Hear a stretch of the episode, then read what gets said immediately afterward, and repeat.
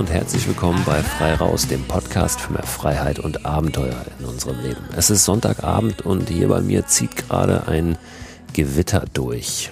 Das Wetter ist nach wie vor noch nicht das, was wir uns vom richtig schönen Frühling oder ja fast schon Frühsommer versprechen. Aber ich habe es neulich schon gesagt, der Regen wird langsam wärmer. Und heute gibt's auf jeden Fall schon mal ein bisschen Sommer aufs Ohr. Ich habe eine Gesprächspartnerin heute, Katrin Heckmann, auch bekannt als Fräulein draußen. Ich habe in einer der letzten Folgen schon mal kurz von ihr gesprochen, weil sie auch einiges beigetragen hat zu dem Buch Green Adventures in Germany, zu dem ich das Vorwort geschrieben habe. Und habe ich gedacht, Mensch, äh, von Katrin hast du so lange nichts gehört, ruf sie doch einfach mal an und frag, wie es ihr so ergeht, was sie macht, gerade natürlich auch in der Zeit der Pandemie, äh, wo sie steckt überhaupt und wie sie das draußen sein so erlebt momentan. Ihr erfahrt heute, warum Holland durchaus ein Besuch lohnt, wenn ihr euch für Wandern oder Radfahren interessiert. Wir sprechen über einen Wanderweg in Dänemark, über einen in Brandenburg, über einen in England. Wir klären die Frage, ob und warum Frauen einen ganz eigenen Raum brauchen, um sich auch auszutauschen in Sachen Abenteuer. Wir sprechen über Wadenmuskeln und noch so einiges mehr. Und ich schnacke jetzt auch nicht lange weiter rum, sondern ziehe einfach den Vorhang auf für Katrin. Hallo Katrin, schön, dass du da bist. Freue mich, dass wir sprechen heute. Hallo, danke für die Einladung, für die wiederholte Einladung. ja, es ist jetzt zwei Jahre her, würde ich mal ungefähr schätzen, dass wir zum letzten Mal gesprochen haben. Damals ähm, warst du in München. Wir saßen sogar in München zusammen, mhm. wenn ich mich recht erinnere. Und wir haben so ein bisschen über deine Geschichte gesprochen, über dein Draußensein.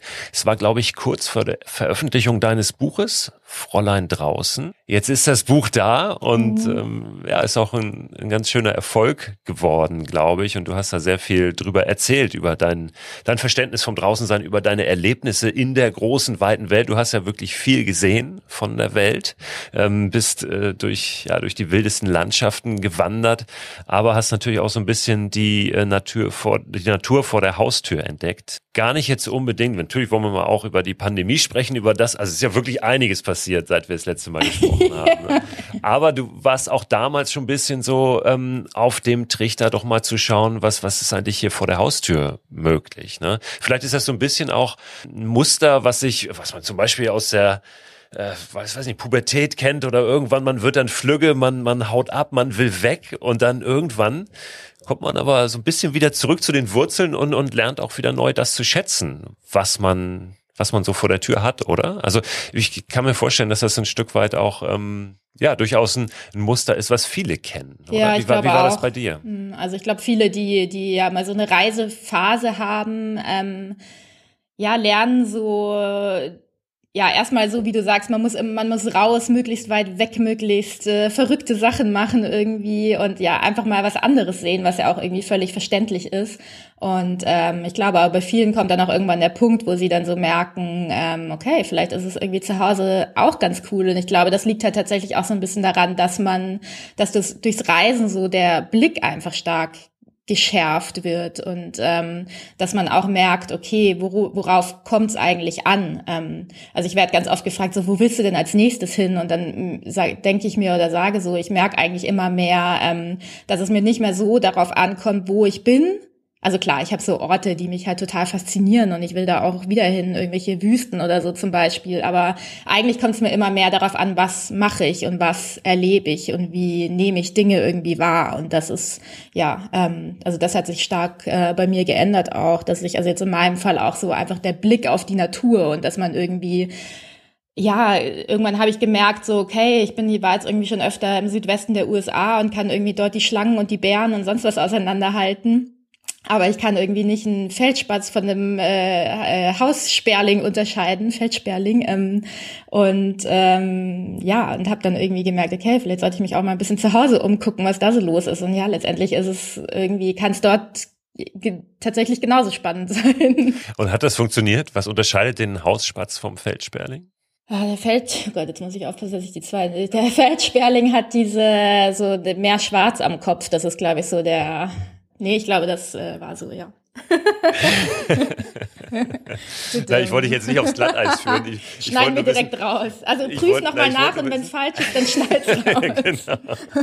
Na, ich, ich wollte nur wissen, ob du, ob du wirklich diesen, diesen Schritt dann auch für dich gegangen bist, ne? Und, und wirklich auf das ähm, ein bisschen, bisschen mehr geschaut hast, was da so rumflattert vor der Haustür und, und ob du da reingefunden hast für dich jetzt mehr. Total, ja, ja. Glaubst du, das wäre passiert, wenn du nicht weit weg gewesen wärst? Also, das steckt natürlich die Frage dahinter, ist dieses auch in die Ferne gucken notwendig, um das wieder wertschätzen zu können, was vor der Haustür liegt? Wir haben ja oft so die Tendenz dann irgendwann, ähm, gerade wenn man, wenn man eben in der Ferne war und viel erlebt hat und dann, ähm, ja, einfach vielleicht auch ein bisschen zufriedener ist, was mit dem, was vor der Haustür liegt, dann zu sagen, ähm, das muss jetzt, das muss keiner machen. Man, wir brauchen keine Fernreise Gasen mehr. Ja, ähm, alles auch für die Umwelt natürlich nicht gut. Dennoch hat es ja oft eine Funktion, glaube ich, gerade in jungen Jahren, oder? Ja, ja, also ich glaube, ich glaube, es ist letztendlich stark ähm, Typsache und natürlich hat es wahrscheinlich auch was mit dem Älterwerden einfach zu tun, ähm, dass man so ja einfach aus den jungen wilden Jahren so ein bisschen rauskommt. Aber ich glaube schon, dass ich das irgendwie gebraucht habe und dass ich auch viele ja viele Sachen unterwegs erlebt habe, die ähm, dazu geführt haben, dass ich jetzt einfach Dinge ganz anders wahrnehme. Und ähm, ich glaube, klar, es gibt irgendwie Nachteile von Fernreisen und so weiter, aber es gibt auch wahnsinnig viele Vorteile und letztendlich halt auch sehr, was so persönliche Entwicklungen irgendwie angeht, sei es jetzt, okay, man nimmt, man sieht irgendwie plötzlich, wo Probleme sind in Sachen Naturschutz oder natürlich auch, okay, es gibt auch noch andere Menschen da draußen, die nicht so leben wie wir Westeuropäer und andere Weltbilder und ähm, ja, also das bekommt man natürlich nicht so richtig intensiv mit, wenn man nicht dort war. Du bist aber auch, wenn du in der Ferne warst, ähm, ja sehr abenteuerlich unterwegs, ja, auch nach wie vor und auch gewesen. Du bist viel gewandert, ähm, warst einfach viel draußen. Also dieses, ja, dieser, dieser Begriff Abenteuer steht natürlich auch immer drüber über dem, was du machst. Ich erinnere mich, dass als wir das letzte Mal gesprochen haben, du gerade drauf und dran warst, dir ein Gravelbike zu kaufen ja, ein Fahrrad. Du wolltest äh, ganz gerne mal sehen, was macht das eigentlich mit dir, weil du bis dato eben hauptsächlich gewandert warst, ja, und wolltest ganz gerne mal mit dem Rad los. Äh, hat das funktioniert? Bist du mit dem Rad los gewesen? Also ich habe mir damals, ja, ich habe mir mein erstes Gravelbike gekauft, eigentlich schon im Hinblick darauf, dass ich äh, ja auch mal eine längere Tour machen will und so weiter. Das hat dann immer noch bisschen gedauert, weil ich irgendwie nicht so richtig die Zeit dafür gefunden habe und doch immer noch zu viel mit Wandern und Arbeiten und so weiter beschäftigt war. Und ähm, letztes Jahr im Sommer, also 2020, habe ich es dann geschafft, meine erste größere Radtour endlich anzugehen. Zwar dann gar nicht mehr mit dem Gravelbike, was ich mir damals gekauft habe, sondern ich habe mir dann nochmal ein neues gekauft, was so ein bisschen reisetauglicher ist. Ähm, stabiler oder was, was macht ein Gravelbike noch reisetauglicher? Ja, genau. Dickere Reifen, stabiler? Ja, also es gibt ja so, ja, es gibt ja Gravelbikes, die sind mehr Sportgerät, sage ich mal. Und so eins habe ich mir damals gekauft, also so ähm, voll Carbonrahmen und äh, ja, nicht so richtig, also auch keine Aufhängungen zum Beispiel, wo man irgendwie Gepäck ähm, äh, anbringen kann, jetzt abgesehen von der Sattelstütze oder so. Aber ich habe mir zum Beispiel jetzt an dem, das hat einen Stahlrahmen und ist ein bisschen, ähm, bisschen ja stabiler, robuster ähm, und hat zum Beispiel, äh, ich habe mir so Lowrider, äh, also so Gepäckträger für vorne sozusagen dran gemacht und da noch zusätzliche Taschen dran montiert und so. Das wäre bei dem anderen alles nicht gegangen. Und ja, ich wollte letztendlich auch einfach eins, dass ich irgendwo mal hinschmeißen kann und dann ist es nicht sofort kaputt so ungefähr. genau, und dann bin ich zwei Monate durch Schweden und ein bisschen Norwegen gefahren. Das war im Sommer 2020, das heißt schon voll in der Pandemie. Quasi. Genau, wie, wie genau. war das damals möglich? Bist du da gut reingekommen? Also ich war relativ ähm, flexibel. Ich hatte zwar schon länger die Idee, auch dass ich irgendwie am liebsten nach Skandinavien möchte, habe dann aber tatsächlich meine, also habe das dann erst beschlossen, so fünf Tage vorher ähm, weil dann die Zeit war, wo dann auch Schweden nicht mehr Risikogebiet war und ähm, ja, wo alles so ein bisschen abgeflacht ist. Und dann dachte ich mir, okay, ähm, jetzt kann ich das irgendwie guten Gewissens umsetzen, zumal ich ja dort irgendwie, ja, also klar habe ich mal irgendwo übernachtet, aber ansonsten war ich wirklich nur draußen unterwegs und äh, ab und an mal im Supermarkt, aber das war's auch und bin habe auch Städte großräumig umfahren, was sowieso in Schweden so die ja die Pandemieherde waren. Also am Land war eigentlich gar nicht so viel. Und ähm, genau, von dem her hat es dann gerade so gut geklappt. Und dadurch, dass ich halt selbstständig bin und das relativ spontan irgendwie entscheiden konnte, ähm, hat es glücklicherweise alles irgendwie ganz gut geklappt. Du hast wahrscheinlich ein Zelt dabei gehabt. Ne? In Schweden gibt's ja das äh, Jedermannsrecht. Das heißt, du durftest auch eine Nacht äh, einfach irgendwo zelten, wenn du möchtest. Oder also es kommt ein bisschen drauf an, glaube ich auch, ne? Auf die Ecke, wo, wo du dort unterwegs bist. Ja, ich meine, es gibt schon auch, ähm, also jetzt irgendwie Nationalparks oder sowas, äh, gibt's dann auch Verbote bezüglich Wildcampen oder gibt's dann irgendwie spezielle ähm, Plätze, wo man halt irgendwie campen kann oder so. Aber ansonsten, wenn man jetzt nicht gerade irgendwie das, das Zelt direkt neben irgendeinem Wohnhaus oder im Vorgarten aufschlägt oder so, ohne zu fragen. Mit Fragen ging es wahrscheinlich auch meistens, aber ja, dann, dann funktioniert das dort eigentlich gut und legal auch.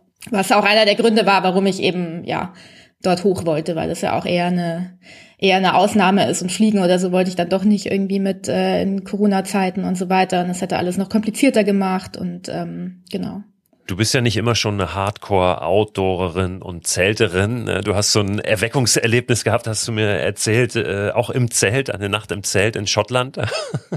Ähm, und ähm, hast bis dato eigentlich noch gar nicht wirklich ähm, dir das auch zugetraut, mal eine Nacht alleine draußen irgendwo zu verbringen. Hast du das äh, lieben gelernt oder zumindest ähm, hast du da einen guten Weg mitgefunden? Hast du oder kannst was kannst du dem abgewinnen heute?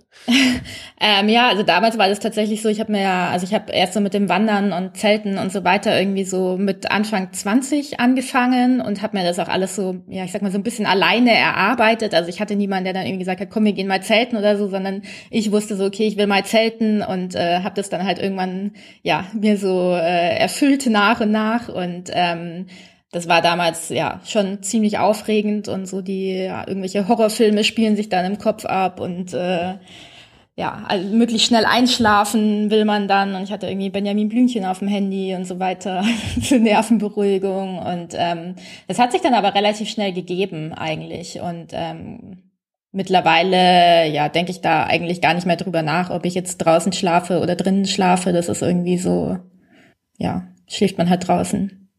passiert ja nichts. Wie war das mit dem Fahrrad durch Schweden zu fahren, durch Skandinavien zu fahren? Für dich im Sommer? Also ist ja auch immer noch mal eine Frage, welche Jahreszeit. Ja, Winter wäre ein bisschen schwieriger. also ich fand's äh, mega. Also es war tatsächlich alles so genau, wie ich es mir erhofft hatte. Ich glaube, ich hatte relativ große Erwartungen an die Reise irgendwie, weil ich unbedingt wollte, dass mir das Radfahren irgendwie gefällt und weil ich einfach ja auch nach dieser ganzen ersten Pandemie-Welle ähm, auch irgendwie einfach raus wollte und eine gute Zeit haben wollte. Und ja, ich bin einfach, also letztendlich habe ich einfach die Fähre im ganz im Süden genommen und bin drauf losgefahren und auch habe mir vorher keine große Route oder so zurechtgelegt und wollte auch irgendwie ja einfach wirklich so möglichst frei sein und möglichst flexibel sein. Und das hat alles total gut funktioniert, auch dadurch eben, dass man eigentlich überall übernachten kann und das ist, ja, man kann einfach in Schweden überall hin und überall sein und äh, alles ist sehr zugänglich, sage ich mal. Und ja, das war, also das war genau mein Ding. Und klar, ich meine, Schweden ist irgendwie ein riesiges Land und es gab auch oft irgendwie Tage, wo ich ähm, den ganzen Tag letztendlich über irgendwelche Schotterstraßen durch ähm, Nadelwälder gefahren bin, aber das ja, das muss man wahrscheinlich irgendwie auch ein bisschen mögen, so, so ein bisschen Monotonie, sage ich jetzt mal, aber ich fand es einfach, ja, total toll. Also ich hätte noch weiterfahren können, aber dann kam dann doch irgendwann der Herbst und dann wurde es auch kälter und ja, gegen Ende war ich auf den Lofoten dann in Norwegen und da hat es dann zwei Wochen nur noch ähm, geregnet und gestürmt, so dass ich irgendwie ja manchmal mein Fahrrad nur noch schieben konnte so ungefähr und dann war auch irgendwie so der Punkt erreicht, wo ich mir dachte, okay, dann fahre ich jetzt wieder nach Hause. Wie hast du überhaupt die, die Pandemiezeit äh, verbracht, auch in deiner äh, Funktion als äh, Bloggerin? Ne? Also du lebst ja vom, vom darüber schreiben, über die draußen Erlebnisse, über die Möglichkeiten. Da war ja auch einiges eingeschränkt jetzt seit Anfang letzten Jahres. Mit Sicherheit sind für dich auch Projekte geplatzt, ne? die dich vielleicht weiter weggeführt hätten.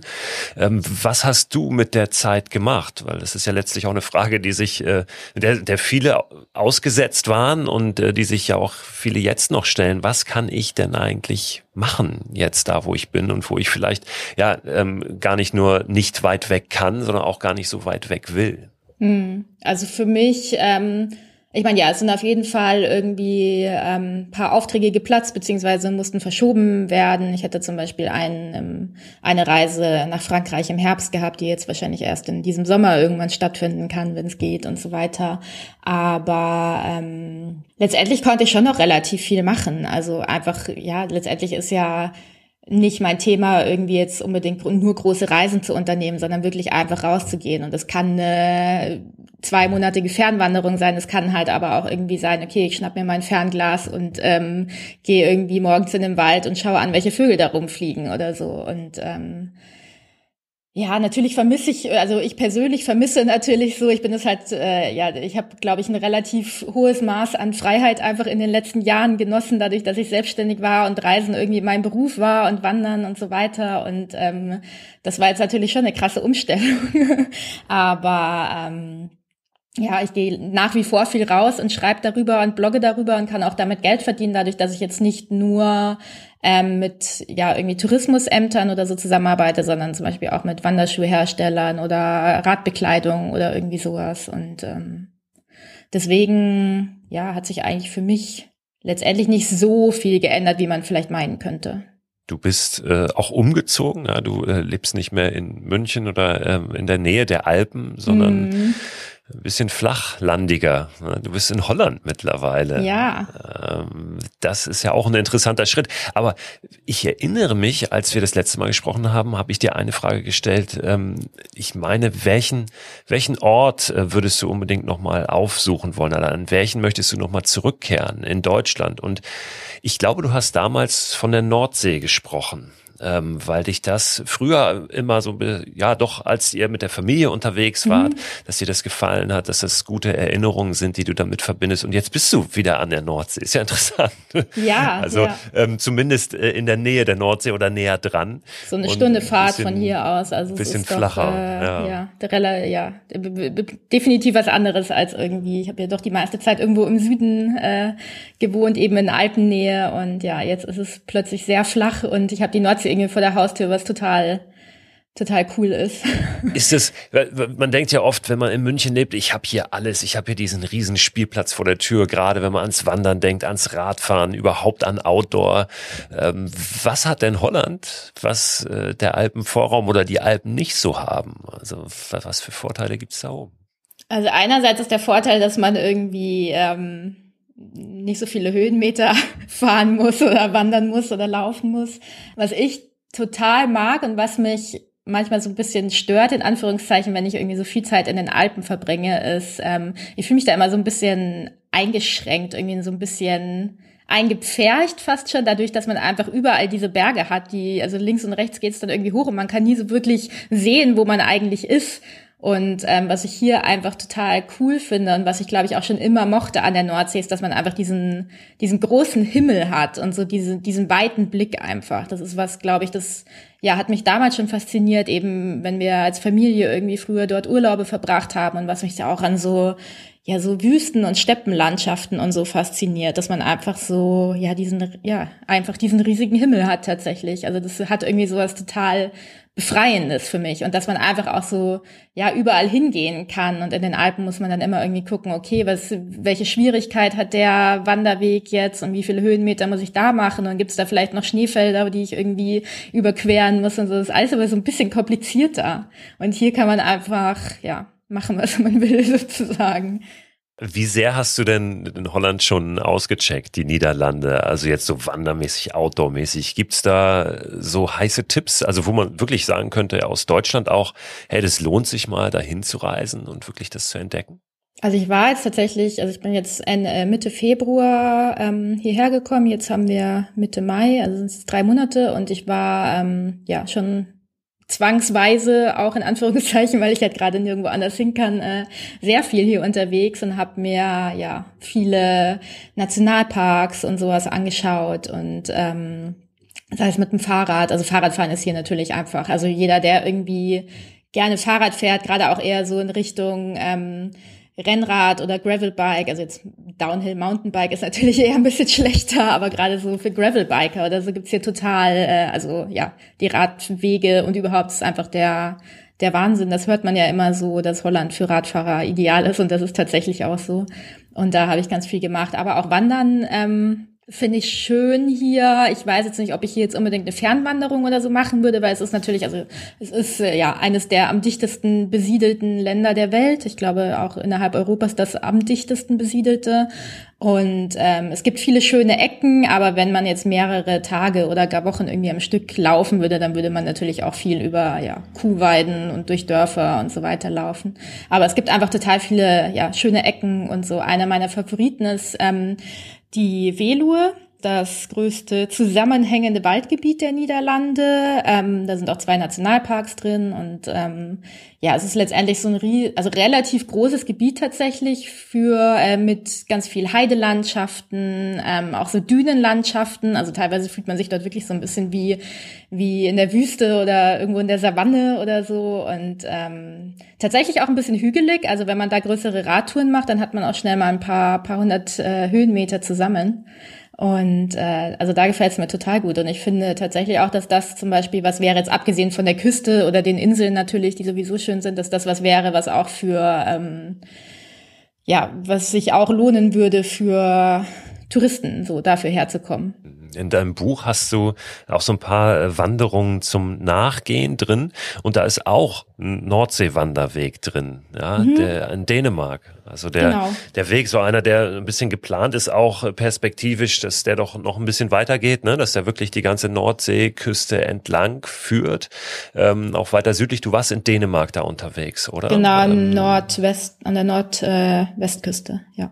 Was war daran so besonders? War das wieder diese Weite, die, die, die Landschaft? Ja, diese genau, Dünen? genau. Also das war tatsächlich so die Dünenlandschaft und die leeren Strände. Also der teilweise führt der Wanderweg auch einfach kilometerweit nur über, über diese Strände, auf denen man halt auch echt gut laufen kann, weil gerade dort, wo der äh, Sand dann so ein bisschen nasser ist, da, da kann man sogar Rad fahren, theoretisch drüber. Hier in den Niederlanden auch damals, als ich den gemacht habe, auch so das erste Mal, dass ich dann wieder längere Zeit an der Nordsee verbracht habe nach meiner Kindheit. Und da kamen natürlich auch irgendwie so total viele schöne Erinnerungen hoch. Und es war so ein bisschen Nebensaison. Das heißt, es war total wenig los. Und teilweise hat, bin ich einfach ja irgendwie stundenlang über diese Strände gelaufen und habe keine Menschenseele gesehen. Und das fand ich irgendwie, ja, ziemlich cool. Und es hat auch ein super Weg, glaube ich, so für, ja, für Anfänger irgendwie auch, weil auch wenig Höhenmeter und ähm, darf man auch nicht unterschätzen, gerade wenn man irgendwie so ein bisschen mehr Gepäck dabei hat und es nicht so gewohnt ist. Ähm. Ich, ich werfe dir nochmal zwei Stichworte zu bezüglich Wanderung zum Nachlaufen. Einmal Uckermark, Brandenburg, ja. da warst du auch unterwegs. Was hast du da gemacht? Ich war auf der Uckermärker Landrunde unterwegs, sechs Tage. Ja, es war irgendwie, also es war sehr, also weniger spannend tatsächlich, wobei es für mich als Bayerin auch irgendwie spannend ist, so eine brandenburgische, sagt man so, brandenburgische Landschaft mal zu sehen. Ähm, aber es war einfach ja total, also wie so eine, so eine andere Welt irgendwie. Also da war einfach gar nichts los, aber halt im positiven Sinne. Also ich fand es einfach total, ja, entspannend äh, dort unterwegs zu sein und das hat mir irgendwie total gut gefallen. Ich meine, ich sage jetzt mal so, wenn man irgendwie so diese Art von Landschaft ein bisschen mehr kennt, dann ist es vielleicht ein bisschen langweilig oder so fast für einen, aber das war vielleicht auch gerade so ein Punkt in meinem Leben, wo ich auch so ein bisschen Langweile mal gesucht habe, weil das auch so eine der ersten längeren Wanderungen tatsächlich war, die ich nicht irgendwo in einem anderen Land gemacht habe und einfach mal so komplett nicht nachdenken zu müssen, äh, wie verständige ich mich jetzt oder gibt es hier irgendwelche Tiere, die ich nicht kenne oder keine Ahnung. Es war natürlich ja, hat es dann auch noch mal irgendwie so fast schon be mehr besonders gemacht, als wenn ich jetzt irgendwo in Australien unterwegs gewesen wäre oder so. Ist dann vielleicht auch ein bisschen mehr der Blick nach innen dann, ne? Wenn, ja, wenn es draußen gar nicht so spektakulär ist, dass man sich ein bisschen mehr mit sich selbst beschäftigt. Ne? Was macht das Wandern mit dir? Kannst du sagen? Bist du überhaupt, also nutzt du das auch als Funktion, um so ein bisschen diesen äh, Blick nach innen zu bekommen oder ja, den Fokus darauf mehr widerlegen zu können? Oder ist es eigentlich völlig nebensächlich? Ich glaube, es passiert zwangsweise irgendwie. Also wenn ich bin ja auch viel alleine unterwegs und ähm, ja, habe auch schon längere Wanderungen eben alleine gemacht, ähm, wo ich auch wirklich dann ja, klar trifft man mal irgendwo jemanden, aber wo ich mir jetzt auch nicht irgendwelche Wanderfreunde oder so gesucht habe, sondern wirklich alleine unterwegs war. Und ähm, klar passiert da irgendwie viel im Kopf. Ich finde aber eigentlich fast das Coolere, dass man auch irgendwie dann so an den Punkt kommt, wo man einfach an gar nichts mehr denkt, weil es irgendwie so, das ist auch das Schöne irgendwie am Fernwandern, weil man einfach nicht überlegt, also klar, man muss irgendwie überlegen, was esse ich, wo schlafe ich und so weiter, aber man muss sich eigentlich um sich selber irgendwie in dem Moment keine Gedanken machen. Und das finde ich deutlich entspannender. Das merke ich jetzt so gerade während der Pandemie auch, dass ich irgendwie so ich bin eigentlich jetzt viel mehr in meinem Kopf und denke immer, okay, was mache ich jetzt als nächstes und was fange ich mit meinem Leben an, so ungefähr, und wie kann ich heute den Tag retten? Das ist irgendwie, keine Ahnung, dass man so irgendwie den Kopf über Wasser hält, sozusagen, emotional und ähm, das finde ich, ja, äh,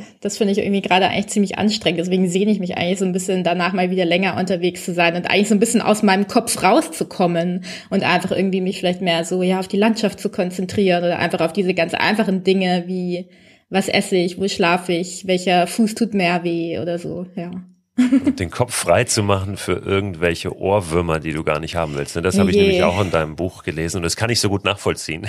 Ich war gerade neulich mit dem Fahrrad äh, zweimal drei Stunden unterwegs, weil ich von Hamburg nach Lübeck gefahren bin morgens und äh, abends wieder zurück, weil ich da einen Termin hatte und ich hatte diesen wir hatten für meine Mutter, die wurde 70, ähm, die heißt Heidemarie und wir hatten was aufgenommen zur Melodie von Heidi, ja. Und ähm, ich habe die ganze Zeit meine Geschwister, aber ich musste das abmischen, im Ohr gehabt mit ihren Text auf diese Heidi-Melodie und ich bin es nicht losgeworden. du kennst das auch, ja? Also Ohrwürmer, die du wirklich nicht haben willst seitlich. Ne? Nee, ne? nee, ich habe ja immer, ja, ich hatte, hab öfter immer noch so die deutsche Nationalhymne oder auch die amerikanische Nationalhymne, wo ich irgendwie gar keine Ahnung habe, wo das das herkommt, weil ich noch nicht mal den Text wirklich kenne, außer diese eine, eine Zeile irgendwie. Ähm, ja, keine Ahnung. Ja, könnte man mal tiefenpsychologisch untersuchen, aber wollen wir Lieber nicht. nicht. nee. Der Southwest Coast Path in England, den mhm. hast du mhm. auch drin in deinem Buch. Was hast ja. du da erlebt? Das ist einer meiner, tatsächlich einer meiner liebsten Fernwanderwege, glaube ich. Also das ist ähm, der ist an der Südküste Englands insgesamt äh, 1000, rund 1000 Kilometer lang. Und der geht so, ja, unter anderem durch äh, oder entlang von Cornwall. Und ähm, der wurde ursprünglich angelegt für die Küstenwache, damit die nach Schmugglern Ausschau halten können. Das heißt, er bleibt immer möglichst nah an der Küstenlinie, ähm, was auch bedeutet, dass er so in jede jede Bucht sozusagen runtergeht und wieder hoch. Also da kommen auch einige Höhenmeter zusammen und ähm, da war ich jetzt schon ja zweimal unterwegs und das erste Mal, dass ich dort war, war der Beginn meiner äh, ersten Fernwanderung, als ich damals ähm, 1500 Kilometer durch Großbritannien gewandert bin. Und da bin ich im südwestlichsten Punkt, äh, am südwestlichsten Punkt äh, der Insel gestartet und bin dann erstmal eben zwei Wochen auf diesem ja, Trail entlang gelaufen. Und das war, ja, also ich finde den der ist einfach mega schön und man ist das halt irgendwie so eine, ja, so eine, man hat so schöne Strände, ähm, manchmal auch schönes Wetter, manchmal vielleicht nicht so schönes Wetter, aber dann hat es irgendwie auch was so, weil man dann auf den Klippen steht und dann ne, die tosende See irgendwie unter sich und den Wind und so weiter. Und dann kommt man immer durch kleine Dörfchen, wo es dann irgendwie mal ein Eis gibt oder so. Und ähm, ja, also den empfehle, ist eigentlich so der Weg, den ich immer jedem empfehle. Wahrscheinlich sind alle auch schon gelangweilt, aber jetzt redet sie wieder über diesen Weg, aber. ja, von diesen alten Patrouillen und, und Schmugglerwegen gibt's ja einige, die echt ganz interessant sind. Ne? Es gibt auch ähm, den an der dänischen, deutsch-dänischen Grenze, den Gendarmstien heißt der, ne? Der führt so, das ist die, die Nordseite des Nordufer von der Flensburger Förde entlang, wo eben früher auch Patrouillenweg war. Und das ist auch ganz toll toll zum Wandern zum Beispiel. In Dänemark ist das schön, ich weiß nicht, vielleicht hast du das auch erlebt auf dem äh, Nordsee-Wanderweg, dass du oft auch so wie so kleine Shelter hast, ne? Mhm. wo du ähm, dann auch, äh, auch eine Nacht einfach schlafen darfst mit deinem Schlafsack auch überdacht, so ein kleines, so ein kleines Holzshelter dann. Ne? Ja, genau. Ich habe, äh, genau, damals war ich tatsächlich nicht mit Zelt unterwegs, aber ja, sowas gibt's dort auf jeden Fall. Also man kann nicht überall übernachten, aber es wird halt, was auch irgendwie verständlich ist im Falle von Dänemark, weil es doch irgendwie ein bisschen ja dichter besiedelt ist als äh, Schweden zum Beispiel oder so. Und ähm, aber ja, die versuchen zumindest irgendwie was bereitzustellen, was ja bei uns oder in Deutschland in, auch immer mehr so ein bisschen durchkommt, aber ja, ja braucht wahrscheinlich Thema, noch so ein bisschen ne? mehr. Ja. Ja, ein großes Thema, mit dem ich mich immer wieder auch äh, sehr intensiv beschäftige. Polen, ich habe es gerade in einer der letzten Podcast-Folgen gesagt, hat gerade 400 Waldgebiete freigegeben zum Zelten.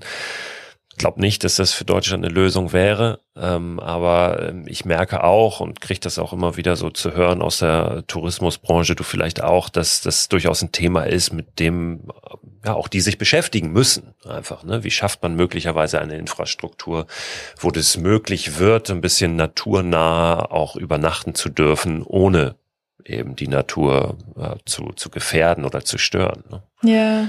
Ja, also, es gibt ja, glaube ich, in Schleswig-Holstein zum Beispiel irgendwie dieses ähm, Projekt, wo so, die so ein paar Plätze anlegen. Genau, ähm, Wildes Schleswig-Holstein genau, heißt ja. es, genau, genau. Und ähm, ähm, aber auch da, ja, die kommen auch so an ihre immer haben immer wieder Herausforderungen jetzt natürlich mit der aktuellen Situation, weil das dann ausgenutzt wird auch, ne, die dann Leute sich da mit dem Wohnmobil hinstellen. Also da wird sich, glaube ich, einiges zurechtruckeln auch in den nächsten Jahren und muss es auch. Ich finde es aber sehr gut, dass äh, das jetzt passiert und dass ähm, dass dieses Bedürfnis da ist, dass die Menschen einfach auch in die Natur vor der Haustür immer mehr wollen. Nur jetzt muss man natürlich schauen, wie geht man damit um ne? und wie schafft man da einen vernünftigen äh, Weg.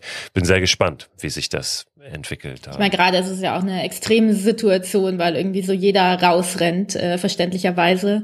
Aber das wird sich ja dann, also jetzt gerade gibt's ja total viele Aufschreie und das könnte, das geht nicht und die Tiere und was natürlich auch alles stimmt, aber das ist natürlich jetzt, das wird sich schon wieder entspannen in Zukunft und ähm, auch wenn vielleicht so ein bisschen Umdenken bezüglich Fernreisen stattfindet, aber es gibt ja auch noch genug andere Gegenden in, der, in Europa auch, die ja ohne Flug zum Beispiel erreichbar sind, wo man dann ähm, ja auch mal hin kann, so dass nicht immer alle jetzt nur noch in Deutschland bleiben. Also soweit wird es, glaube ich, nicht kommen.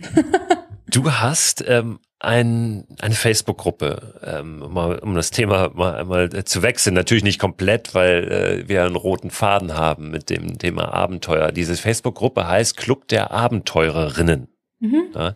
Ist richtig groß geworden mittlerweile. Also ähm, auch das merke ich immer wieder, dass, und das war schon immer so natürlich, dass das äh, auch Frauen da rausgehen und Abenteuer erleben, aber dass das gerade immer, immer mehr wird und ähm, dass es nicht mehr so, ich sag mal, unterm Deckel gehalten wird oder so, oder gar nicht mehr so, so, so, ähm, so merkwürdig ist. Ähm, ich ich finde es immer ein bisschen schwierig, weil ich, ich hatte da nie ein Problem mit und ich fand es immer auch gar nicht so groß würdig, da, da ein Thema draus zu machen. Ja, ja. ich denke, natürlich äh, sind Frauen auch draußen unterwegs, aber wenn wir mal schauen, es gibt zum Beispiel kein oder gab es äh, bis vor kurzem überhaupt kein, keine Zeitschrift, ja, ähm, die sich jetzt speziell an Frauen richtet, wenn es ums Draußensein geht. Ähm, Gibt es äh, für Männer schon. Ähm, und ich fand das immer ein bisschen schade, ehrlich gesagt, weil ich dachte, äh, warum denn eigentlich nicht? Ähm, jetzt gibt es so ein Magazin, ähm, die Macherin hatten wir auch schon, oder hatte ich ja auch mhm. schon im Podcast mit dem Female Explorer Magazin. Ähm, es gibt dich, die das Thema vorantreibt und ähm, das finde ich großartig, ähm, aber vielleicht auch die Frage an dich, ähm, warum glaubst du, ist es ähm, notwendig, ähm, dass sich Frauen auch so explizit dann zusammenschließen, um ähm, sich auszutauschen über das Draußensein? Also ich glaube, grundsätzlich ist einfach erstmal das Problem, dass ähm, ja Frauen lange Zeit, ich sag mal, unterrepräsentiert waren und immer noch sind, sei es irgendwie ähm, in der Werbung für Outdoor-Bekleidung oder was auch immer, sei es bei der Produktentwicklung, sei es bei irgendwelchen Filmfestivals oder auch sowas wie ähm, ja eher professioneller Sport. Also es gab jetzt gerade wieder in Sachen Radsport irgendwie, glaube ich, relativ äh, viele Kampagnen, weil Frauen weniger verdienen, nicht übertragen werden im Fernsehen und so weiter. Also das ist ähm, ja, also findet immer noch nicht so richtig statt und es tut sich dort sehr viel, aber es dauert natürlich eine Zeit, bis sich das alles so ein bisschen normalisiert, sage ich mal. Und das Problem an der Sache ist halt, dass wenn man nicht sieht, dass man etwas tun kann, dann kommt man auch nicht unbedingt auf die Idee, dass man das irgendwie tun kann. Und äh, ja, Männern oder Jungs wird irgendwie schon von klein auf erzählt, so ihr könnt die großen Abenteurer sein und das findet halt bei Frauen überhaupt nicht statt. Und das ändert sich jetzt halt gerade so ein bisschen. Und das ist total wichtig. Und ähm, ja, ich glaube, in vielen Frauen, jetzt gerade auch noch so in meiner Generation, sitzt es aber schon auch so relativ tief, dass die das äh, fest, dass die das irgendwie vielleicht nicht können und dadurch irgendwie unsicherer sind und ähm, ja natürlich auch Ängste haben, weil es gibt ja auch nach wie vor, also sowohl bei uns als auch überall anders auf der Welt Gewalt, speziell gegen Frauen. Und ähm, das sind einfach Themen, ja, also ich glaube, Frauen brauchen einfach äh, diesen, diesen Ort, wo man sich irgendwie untereinander austauschen kann, weil die Fragen einfach doch manchmal noch anders sind. Und ich merke schon auch jetzt gerade in der Facebook-Gruppe ähm, von mir, dass dort schon ein anderer Ton herrscht irgendwie, verglichen jetzt mit anderen Facebook-Gruppen, wo die jetzt, sage ich mal, gemischt sind. Da fragt dann jemand was und dann haut irgendwie, und das sind irgendwie dann doch oft Männer, muss man einfach so sagen, die hauen dann da irgendwie mit dem Deckel drauf und sagen, hier, jetzt mach doch einfach und so. Und ja, weil das, glaube ich, auch für die einfach irgendwie normaler ist. So, so die, die denken sich dann, hä, wieso fragt die jetzt irgendwie, also ne, die, die, für die kommt es vielleicht zum Beispiel nicht in Frage, dass man irgendwie abends, nachts Angst im Zelt haben könnte. Und dann fehlt auch irgendwie so das Verständnis dafür dafür. Und ähm, ja, also in, in, in meiner, in Anführungszeichen, Gruppe, da gibt's einfach irgendwie keine blöden Fragen und da also es ist irgendwie so, jeder unterstützt sich wirklich gegenseitig und da, ich meine, da sind auch alle, das ist alles drin von der Profi-Wanderin bis zur ja, weiß ich nicht, älteren Dame, die eigentlich nur mit ihrem Hund spazieren geht und vielleicht mal länger spazieren gehen möchte oder so. Und, ähm, und trotzdem, also es ist irgendwie, ja, da fällt einfach irgendwie kein böses Wort und das ist äh, total cool. Und natürlich kannst du es in gemischten Gruppen irgendwie auch geben. Und natürlich ist irgendwie vielleicht das Ziel langfristig, dass man nicht mehr Zeitungen speziell für Frauen oder speziell für Männer braucht oder Gruppen oder wie auch immer. Aber ich glaube, aktuell ist es einfach wichtig, weil man auch in Sachen Frauen und Outdoor einfach, ja, da gibt's einfach viel Aufholbedarf. Ich habe ja auch eine Facebook-Gruppe, die Mikroabenteuer-Community und bin auch immer wieder recht äh, begeistert, wie gut das da funktioniert, ähm, auch wenn es eine gemischte Gruppe ist mit dem Ton, denn in der Tat ist es ja so, dass bei Facebook und ich kenne auch andere Gruppen, das wirklich oft äh, kaum kaum zu ertragen ist, wie sich da gegenseitig angegangen wird. Also ich grätsch da auch sehr oft dann dann rein und versuche da für einen vernünftigen äh, Ton zu sorgen, so ein bisschen. Ähm, und was ich so schön finde, ist auch ähm, da in der Gruppe und ich kann mir vorstellen, dass es bei dir auch so ist, dass weißt du ja nicht, weil du darfst ja nicht rein. Richtig, ich kann es mir vorstellen. Ich werde es nie erfahren. Aber vielleicht kannst du mir einen kleinen Einblick geben, ob es, ähm, ob es da auch so ist, dass sich wirklich ähm, A natürlich viel ausgetauscht wird, aber B, und das finde ich dann immer besonders schön, auch wenn es vom, vom virtuellen so ins echte Leben geht, äh, sich auch Leute zusammenfinden, einfach um, um gemeinsam was zu unternehmen. Ne? Ja, ja, auf jeden Fall also ich glaube, es gab jetzt schon öfter, also es gab jetzt keine irgendwie, ich sage jetzt aber Massengruppenwanderung oder so, aber es gibt immer wieder Anfragen so, hey, ich suche irgendwie ähm, Mittewanderinnen und das ist natürlich auch was, wo man wahrscheinlich als Frau dann auch, wenn es so ins, in Richtung Blind Date geht, wahrscheinlich tendenziell sich lieber mit anderen Frauen trifft und so weiter. Ähm, ja, da haben sich schon einige Freundschaften, glaube ich, auch gefunden und das ist äh, ja auf jeden Fall cool. Wenn wir mal auf dich nochmal schauen und dein, äh, deine Vita so ein bisschen, ja, du bist ja irgendwann den Schritt gegangen, hast gesagt, ich möchte jetzt ähm, vom Bloggen, vom, vom darüber schreiben, wie es da draußen ist, ähm, vom, vom Berichten leben. Und das war natürlich sicher kein, kein leichter Schritt, oder? Ähm, weil du hast ja auch dir Gedanken gemacht darüber, ja, und vielleicht nicht nur ähm, aus dir selbst heraus, sondern es kommen ja auch dann viel Ratschläge von anderen, ne? die sagen, bist du dir denn sicher? Und das ist ja unsicher. Und kann man davon leben? Du hast aber äh, diese Haltung, glaube ich, dass du sagst, ähm, ich, ich folge da ein Stück weit meiner Leidenschaft, aber, das sagt man ja oft, ähm, man muss deiner Leidenschaft folgen. Ähm, wusstest vielleicht gar nicht, noch gar nicht so richtig, dass das deine Leidenschaft ist. Das war eher so eine, so eine Ahnung, so ein Gefühl, dass da in der Richtung was auf dich warten könnte bist dieser Ahnung eher gefolgt als einer Leidenschaft, oder? Also, oder wusstest du schon, das ist genau mein Ding?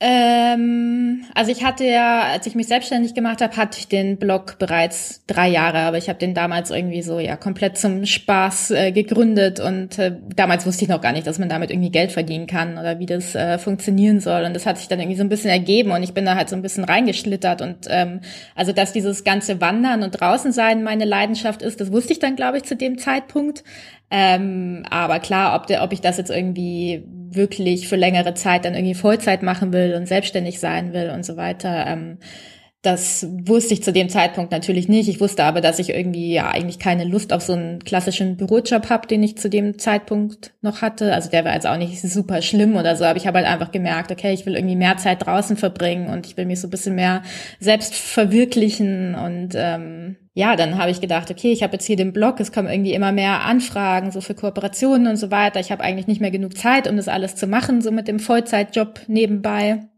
Und habe dann gedacht, äh, ja, dann versuche ich das einfach. Und es war zu dem Zeitpunkt relativ einfach, weil ich einfach ähm, ja, also ich hatte eine Ausbildung, ich hatte so ein bisschen Berufserfahrung, ähm, ich hatte wenig bis keine Fixkosten oder nicht keine, aber wenig. Ähm, musste quasi mich nur um mich selbst kümmern und ich habe mir dann einfach die Frage gestellt, die glaube ich in so einem Fall immer gut ist, wenn man sich irgendwas trauen will und nicht so richtig weiß, ob man soll. So, was ist der Worst Case? Also was könnte schlimmstenfalls passieren, wenn es nicht funktioniert? Und in meinem Fall war die Antwort dann, okay, dann muss ich irgendwie für drei Monate bei meinen Eltern einziehen und ähm, mir wieder einen normalen Job suchen oder so, was jetzt natürlich nicht cool gewesen wäre, aber ähm, also auch definitiv irgendwie nicht schlimm oder ich wäre nicht auf der Straße gelandet oder so. Und deswegen bin ich da, glaube ich, relativ ähm, entspannt reingegangen was, glaube ich, auch gut war, weil das auch dazu geführt hat, dass ich ähm, weiterhin sehr selektiv war, zum Beispiel in, in Hinsicht, mit wem arbeite ich zusammen. Also ich habe dann nicht irgendwie plötzlich jeden Auftrag angenommen, nur damit, weil ich irgendwie Angst hatte, dass ich meine Miete nicht zahlen kann oder so,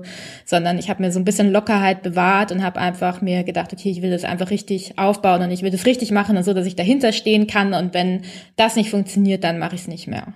Ja, ich frage das auch deshalb, weil man ja oft so sich vergleicht mit diesen ähm, ganz anderen Lebensentwürfen. Ne? Ich hatte gerade ähm, jetzt hier auch in den letzten Podcast-Folgen ähm, jemanden, den, den Joe Lörmann, der mit dem Klavier um die Welt reist, ja, der mhm. also seinen Job aufgegeben hat.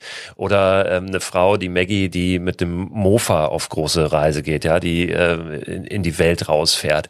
Und ähm, ja, wo dann oft so die Frage ist, ja, aber ich, ich bin doch hier in, in meinem Alltag und äh, das ist ja, das wäre so ein Riesenschritt. Ähm, und vielleicht habe ich aber auch noch gar nicht so diese konkrete Vision von dem, wie es aussehen soll. Aber ich habe trotzdem eine Ahnung, dass vielleicht das, was ich jetzt hier gerade mache, nicht das ist, was ich ewig machen möchte. Und ähm, dann frage ich mich oft, was ja, was, was kann dann so ein nächster Schritt sein oder findet das wichtig, zumindest darauf zu schauen, auch vielleicht Sachen einfach auszuprobieren, ja, wie du es ja gemacht hast mit deinem Blog, zu sagen, ich mache das jetzt erstmal und du hast gesagt, drei Jahre hast du das schon gemacht, ehe du dann den Schritt gegangen bist, ne? Ähm, wirklich zu sagen, ich, ich probiere auch da ja noch, ich probiere das jetzt erstmal aus, ob das eben auch Vollzeit funktioniert. Ne? Ja, ich glaube, man muss wirklich einfach irgendwie, ich glaube, es gibt ja bei vielen Leuten so diese, ich meine, es gibt auch Leute, die lieben das total, irgendwie so jeden Tag in die Arbeit zu gehen und einfach so ein, in Anführungszeichen, normales äh, Leben irgendwie zu führen, was ja auch total cool ist. Aber es gibt auch Leute, die vielleicht eben, so wie ich damals auch, so das Bedürfnis haben, okay, eigentlich will ich irgendwie mal was anderes machen und mal raus, zumindest so für eine Zeit. Und ich glaube, es ist einfach immer das Beste, sich also nicht ähm, zu denken, dass man direkt so den ultimativen Plan haben muss, sondern einfach Sachen anzufangen und einfach zu gucken, wo bringt mich das hin? Also wenn, keine Ahnung, wenn ich irgendwie, weiß ich nicht, als Fotograf um die Welt reisen will, dann muss ich mir erstmal irgendwie eine Kamera kaufen und einfach erstmal irgendwie zum Spaß vor mich hinknipsen und dann entdeckt vielleicht irgendjemand mein Bild und ähm, ähm, keine Ahnung, dann geht so eins, führt, führt so eins zum anderen. Oder ich merke vielleicht, okay, ich will gar nicht Fotograf sein, sondern ich verkaufe so meine Bilder an eine Zeitschrift, aber eigentlich macht mir das Schreiben viel mehr Spaß. Also ich glaube, wenn man, ich glaube, man muss einfach viel mehr so, ja, Dinge einfach laufen lassen und einfach so ein bisschen seiner, ja, einfach seiner Intuition folgen und ähm, ja, sonst ist man wahrscheinlich schnell viel zu verkopft und sieht dann auch gar nicht mehr richtig so, was macht mir eigentlich Spaß oder was will ich eigentlich machen, weil man dann irgendwie so zwangsweise nach irgendwelchen Ideen sucht und ähm, ich meine, man kann ja selbst, wenn man eine normale Arbeit hat, also ich habe ja damals trotzdem irgendwie den Blog nebenbei gemacht und hab, bin halt an jedem freien Tag irgendwie gereist und habe Feierabendtouren gemacht und so weiter. Also es muss ja auch nicht immer 100 Prozent sein. Ja, oder man nutzt mal einen Urlaub oder ein Sabbatical. Ne? Also wir denken ja oft immer, äh, auch jetzt ist Urlaub, jetzt müssen wir weg, jetzt müssen wir entspannen, jetzt müssen wir erho uns erholen oder den, den Akku aufladen oder Sabbatical noch viel mehr, jetzt kommt die Weltreise.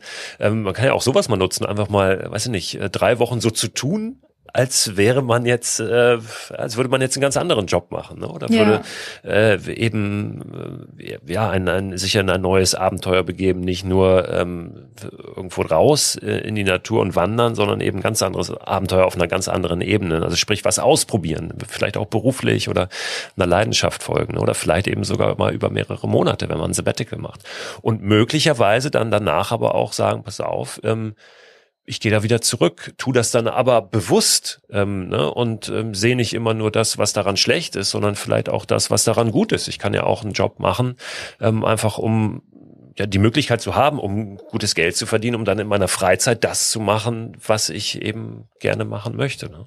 Ähm, es gibt ja auch viele Zwischenwege, irgendwie Arbeitszeit reduzieren oder so. Also sowas ist ja auch immer mehr mehr im Kommen. Es gibt jetzt zum Beispiel viele Blogger, die ich kenne, die das gar nicht, also die meisten machen das ja gar nicht hauptberuflich, sondern ähm, viele haben zum Beispiel ihre Arbeitszeit reduziert und machen vielleicht nur 80 Prozent und haben dann einen Tag in der Woche frei, wo sie dann sagen, das ist mein Blogtag und da kümmere ich mich einfach um meinen Blog und ähm, haben dann immer noch das Wochenende, wo sie noch andere Sachen machen können. Also ähm, ja, ich, äh, ja, ich glaube, wir haben vielleicht auch einfach manchmal so ein, so ein falsches Bild, was irgendwie Freizeit oder Urlaub oder so bedeutet. Also ich meine, ich hatte das jetzt auch noch nie, dass ich irgendwie so einfach nur am Strand rumliegen will, aber letztendlich geht es ja einfach darum, okay, ich fülle die Zeit irgendwie mit etwas, was ich tun will. Und das kann ja auch sein, okay, ich sitze in meinem Urlaub irgendwie äh, weiß ich nicht, drei Wochen am Laptop und baue irgendwie an meinem Blog rum oder ich gehe fotografieren oder was auch immer, stricken, keine Ahnung, was man eben machen will. Das ist doch ein gutes Stichwort. Was machst du jetzt die nächsten Wochen? Ne? Wahrscheinlich nicht nur stricken, sondern was hast du vor, auch in diesem Jahr, in diesem Sommer? Ja, also ich habe tatsächlich nach wie vor diesen Wunsch, äh, mehr in Deutschland zu machen. Habe, glaube ich, seit unserem letzten Termin auch schon einiges gemacht, aber ich habe da so ein paar Pläne, die ich gerne umsetzen würde und ähm, muss halt irgendwie gucken, wie das alles irgendwie funktioniert und habe ein paar Kooperationen, die irgendwie jetzt natürlich immer weiter verschoben werden mussten und ähm, ja, also jetzt gerade, ich versuche halt möglichst wenig irgendwie zu planen jetzt aktuell und einfach zu gucken, ähm, was wann wie mit gutem Gewissen umsetzbar ist. Und ähm, jetzt gerade nutze ich tatsächlich die Zeit, um mal regelmäßig zur Physiotherapie zu gehen, was ich irgendwie die letzten Jahre irgendwie nie geschafft habe, weil ich dann immer wieder irgendwo anders war. Und äh, jetzt habe ich mal so ein paar Wochen am Stück, wo ich einfach mal sagen kann, ja, ich komme jetzt äh, jede Woche vorbei. Wo ist, wo ist die Stelle, wo es hakt in Sachen Physiotherapie? Äh, also gestern wurden mir ein paar Nadeln in den Wadenmuskel gestochen, ähm, was sehr schmerzhaft war. Äh, also die, die linke Wade ist auf jeden Fall so ein Schwachpunkt, wo wir gerade dran sind. Deswegen, ja, ich kann heute immer noch nicht richtig laufen, aber ich hoffe, es zahlt sich aus irgendwann. Ja, ich bin habe halt in letzter Zeit auch, also ich meine, früher bin ich ja nur gewandert in Anführungszeichen und mittlerweile fahre ich auch viel Rad und habe auch ähm, mit Trailrunning angefangen und lauf recht viel und ähm, da merke ich einfach, dass so ein paar Schwachpunkte jetzt auch zu so ein bisschen Problemen manchmal führen und da muss man einfach mal was machen und da bin ich tatsächlich froh, dass ich da jetzt mal die Möglichkeit zu habe. Also gar nicht so spannend, aber für mich halt auch mal was Neues. Ja, ich kann mich erinnern an eine Behandlung auch einer Wadenverhärtung. Ich weiß nicht, ob es die rechte oder linke äh, Wade war. Da war ich bei einem, bei jemandem, der macht strukturelle Osteopathie und er hat so einen, so einen kleinen Metallstift genommen und ist da in die Muskulatur reingegangen. Das war mit das Schmerzhafteste, was ich je ähm, erlebt habe in dem Zusammenhang. Aber am nächsten Tag war das weg. Also es war Wahnsinn. Also der hat es wegbekommen innerhalb ähm, einer Behandlung. Um, also die, die Schmerzen haben sich gelohnt. Ja, wünsche dir natürlich, dass du da auch weiterkommst und vorankommst ohne zu große Schmerzen. Und vor allen Dingen, dass du dann natürlich äh, schmerzfrei unterwegs sein kannst. Wo auch immer. Wir können natürlich auch äh, erfahren und miterleben, wo du unterwegs bist. Auf Instagram, auf Facebook. Sag noch mal gerade, wo wir dich da erreichen. Äh, ja, Instagram, Facebook, überall heiße ich Fräulein draußen, mein Blog natürlich, fräulein-draußen.de und ähm, ja, ich werde es auch nochmal in, in mein Newsletter, der ja diesen Podcast begleitet, nochmal reintun, die Links. Ähm, ich weiß, dass ich beim letzten Mal einen falschen Instagram-Account verlinkt habe. Da werde ich mir diesmal Mühe geben und genau darauf achten, dass das der richtige ist. Nee, packe ich natürlich rein, auch nochmal Infos äh, zu deinem Buch, dass wir da ein bisschen verfolgen können. Und zu der, zu der Facebook-Gruppe, ähm, zu ja. dem Club der mhm. Abenteurerin, packe ich natürlich auch nochmal rein, einen Link, der exklusiv dann nur für die Frauen ist. Selbstverständlich. Ne? Männer kommen da nicht rein. Nein. Wir machen Gesichtskontrolle. Richtig so. richtig, richtig so. Herzlichen Dank, dass du Zeit gehabt hast für das Update. Hat mich gefreut, dass wir mal wieder gesprochen haben. Ja, habe ich auch. Danke dir.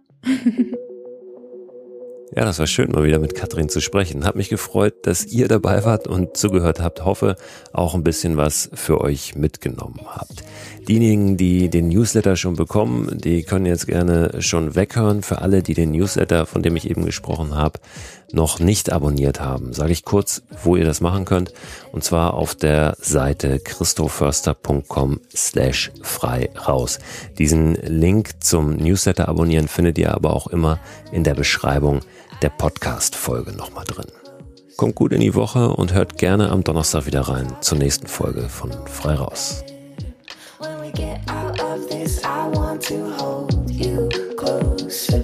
When we recover,